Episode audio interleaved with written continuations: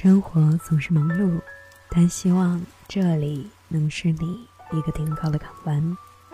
嘿，今天的你又晚睡了吗？这里是二九故事，我是二九。想要和我分享你的故事，可以在微博或者微信公众号搜索“二九故事”，可以找到我。每天晚上十点。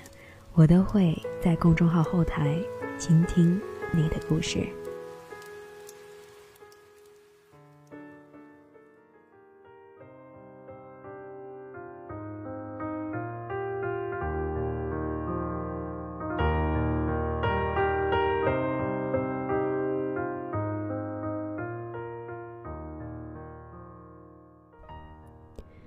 听到这样一个熟悉的旋律，不用我介绍。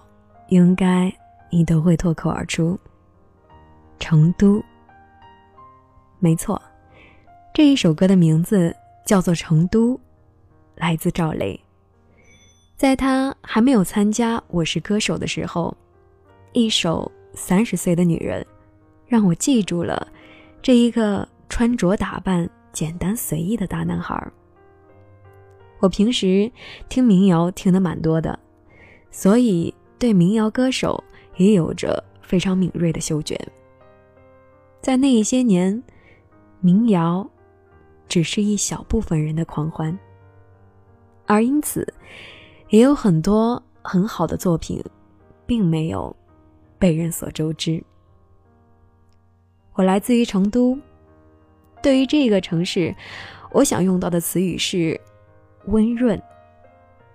这个城市被很多外来人奉为心中的天堂，有美食，有美女，生活闲适。而我所了解的这一切，以及你们所知道的一切，都在一首《成都》的旋律里，能够让我感同身受。所以，我爱这一首歌。同样。也爱能够把成都如此贴切的融入进歌里的这一个歌手。可是，在我是歌手之后，成都火了，满大街都在传唱着这样的一首歌曲，全世界都拿着这一首歌开始翻唱，也出现了各种各样的版本。听了各种各样版本的人们，说出了一句：“这一首歌不耐听了，不如第一次听到时那么的震撼了，不能打动人了。”如果你的心里也曾经闪现过这样一个念头，我想对你说：你听腻的不是来自赵雷的《成都》。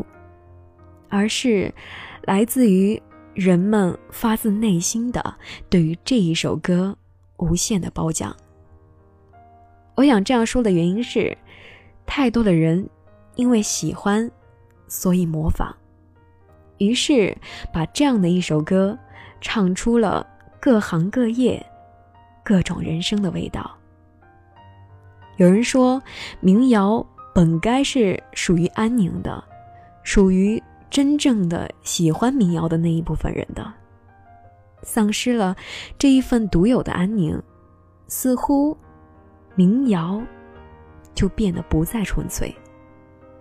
而我想说，作为一个民谣爱好者，我愿意让这样的一份安宁去感染所有的人，也更喜欢这一些纯粹的歌手也能找到属于自己的舞台。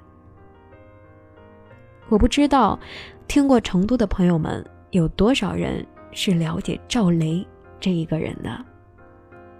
这一个大男孩从十七岁开始成为了一名流浪歌手，直到今年，他三十一岁了。以前我们给他的定义是流浪歌手，流浪。他带着他的吉他走过了无数个城市，在无数个地方留下了他的足迹和音乐。就这样，一走就是十四年。十四年，有一个词语叫做“七年之痒”。这个词语形容的是在爱情里，七年之后，彼此就到了激情永退、停滞不前的状态。而这样的一个词语，我想用到爱的事情上面，也是一样的。如果真的有这么一个“七年之痒，三年之痛”的说法，那么赵雷的这十四年就这样。一直平平淡淡的音乐生涯里，我不知道他有没有想过放弃。我想，或许有过吧。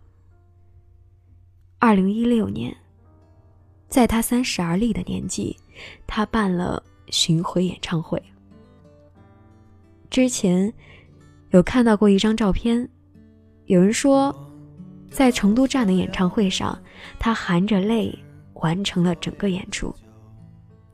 我不知道这一份泪水是因为这一个给了他太多回忆的成都，还是因为在那一刻，他感受到有一个词语，叫做“值得”，值得，坚持了这十多个岁月，值得。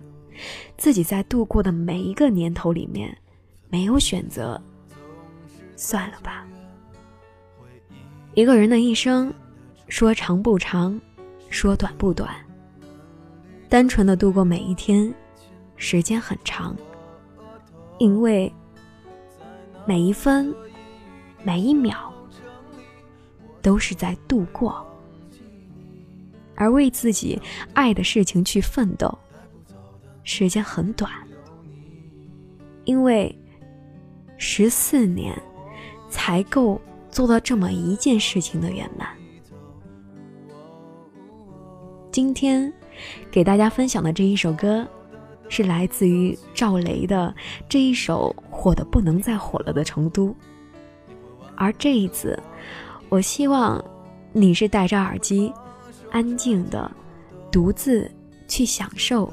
这样的一份闲事，我想，你一定会和我一样，会一直爱着他。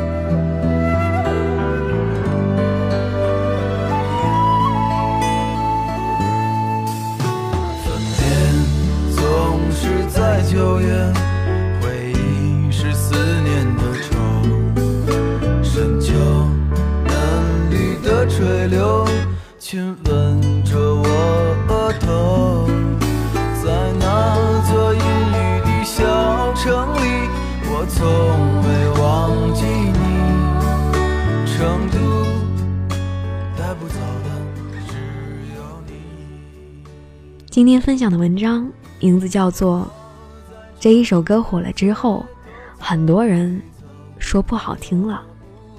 想要找到节目订阅，可以在微博或者微信公众号搜索“二九故事”，获取更多资讯与故事分享。感谢你的收听，我是二九。我不知道将要去何方。但是我一直在路上。晚安。和我在成都的街头走一走喔哦直到所有的灯都熄灭了也不停留。和我在成都的街头走一